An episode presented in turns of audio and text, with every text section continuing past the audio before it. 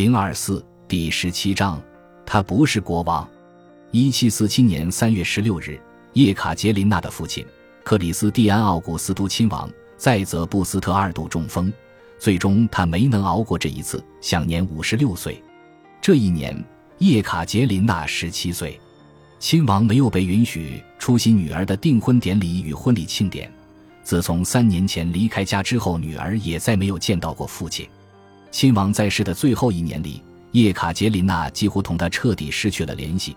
这种局面是由伊丽莎白女皇、别斯杜杰夫伯爵以及他们的代理人乔戈洛科娃夫人共同造成的。普鲁士同俄国的关系日益恶化着，别斯杜杰夫执意要求女皇中断俄国与德意志之间的一切私人通信，叶卡捷琳娜也不得亲自写信给自己的双亲，每个月发给父母的信件均由外务部执笔。他只被允许将草稿誊抄一遍，然后在末尾签上自己的名字。文中不得添加任何有关个人的消息，甚至不能出现哪怕一句有关父慈子孝之类的文字。一生中唯一无私的爱着叶卡捷琳娜的，就只有他的父亲。亲王一直默默地用自己含蓄的方式爱着女儿。如今这份爱消失了。消失前，亲王连女儿的一句温存话都没能听到。叶卡捷琳娜沉浸在巨大的悲痛中，她将自己独自锁在房间里，整整哭了一个星期。伊丽莎白女皇吩咐乔戈洛科娃夫人告诉她，作为俄国女大公，她最多只准带孝一个星期。毕竟你的父亲不是国王。叶卡捷琳娜回答道：“诚然，他的确不曾当过一国之君，可他是我的父亲。”然而，伊丽莎白与乔戈洛科娃还是占了上风。七天后，叶卡捷琳娜被迫又出现在了公众面前。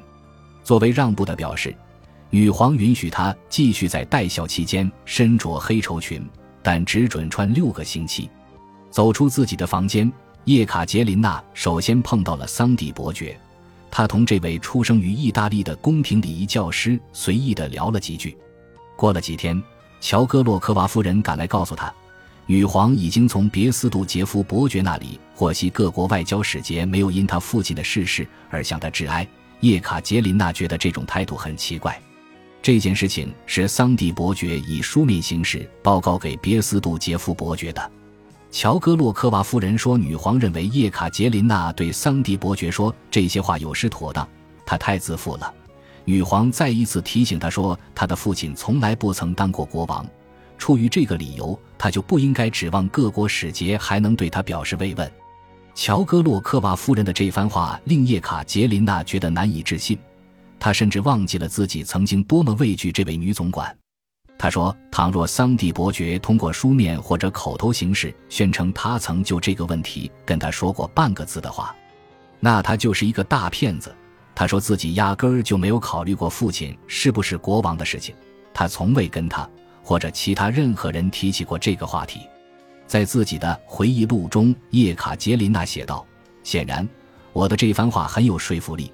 乔戈洛科娃夫人把我的话转述给了女皇，女皇随即便将矛头转向了桑蒂伯爵。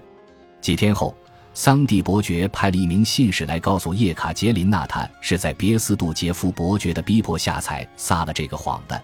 现在他为自己的举动感到羞愧。”叶卡捷琳娜告诉信使说：“无论出于何种理由，骗子就是骗子。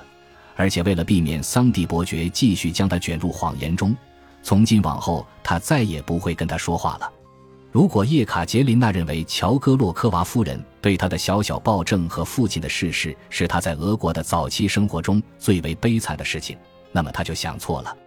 1747年的春天，尽管当时他还在为父亲守丧。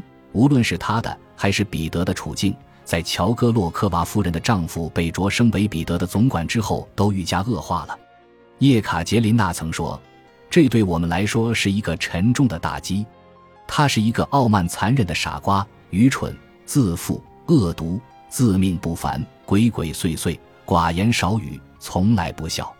我对他的鄙夷和恐惧一样强烈。”尽管克鲁泽夫人的姐姐是女皇的贴身女侍臣，也最得女皇的宠爱，可是就连她在听闻女皇做出这种选择时，都感到十分恐惧。其实这是别斯杜杰夫的决定，这位总理大臣不信任任何有机会接触到大公夫妇的人，他需要一位坚定不移的看门狗。在乔戈洛科夫先生刚一接管大公府的短短几天时间里，连续三四名最受大公宠爱的仆佣就被逮捕了。叶卡捷琳娜说，在乔戈洛科夫先生的逼迫下，彼得辞去了自己的总管德维尔伯爵。没过多久，一位主厨也被打发走了。这位厨师烹制的菜肴深得彼得的喜爱，而且厨师本人还是克鲁泽夫人的好友。到了1747年的秋天，乔戈洛科夫夫妇给彼得与叶卡捷琳娜设置了更多的限制。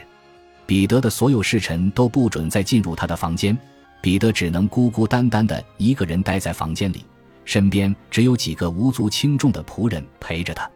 一旦有人发现他对某个仆人显示出兴趣的时候，这名仆人就会立即被清除掉。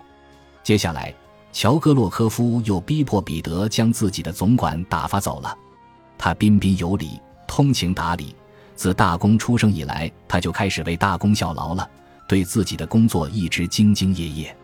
年迈的贴身侍从容伯里是一个粗鲁的瑞典人。对于如何调教新婚妻子，他曾经给彼得提供过一些非常不得体的建议。他终于也被赶走了。大公夫妇受到的限制越来越严厉了。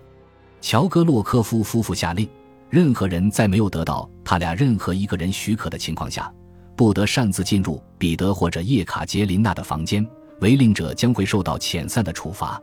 这对年轻夫妇的侍臣们只能待在前厅。若要同彼得或者叶卡捷琳娜交谈，就必须提高音量，以确保房间内的所有的人都能听清他们的谈话内容。叶卡捷琳娜说：“这时，在外力的迫使下，大公和我就变得形影不离了。”对于孤立大公夫妇的决定，伊丽莎白自有她的理由。她相信，倘若夫妇俩被迫向彼此寻求陪伴的话，那他俩必定会产下一个小继承人。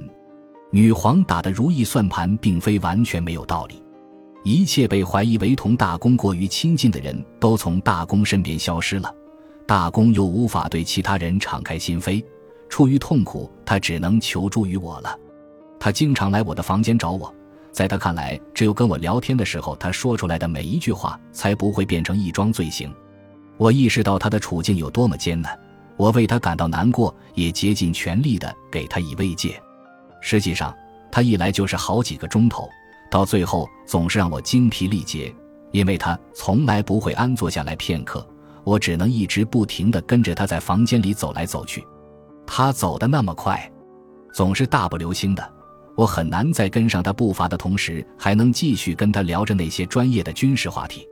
他总是没完没了地说着那些事情，我清楚这是唯一能让他感到开心的事情。叶卡捷琳娜根本不可能聊一聊自己感兴趣的话题，彼得一向对此毫不关心。有时候他也会听我说上一会儿，不过每逢这种时候，他就总是一副闷闷不乐的样子。他一直担心有人在密谋结束他的堡垒生活。他的确不缺乏洞察力，可是他没有多少判断力，也无法掩饰自己的真实想法与感情，而且非常不稳重。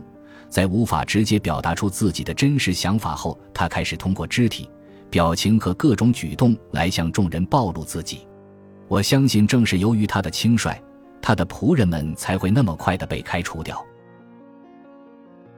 本集播放完毕，感谢您的收听，喜欢请订阅加关注，主页有更多精彩内容。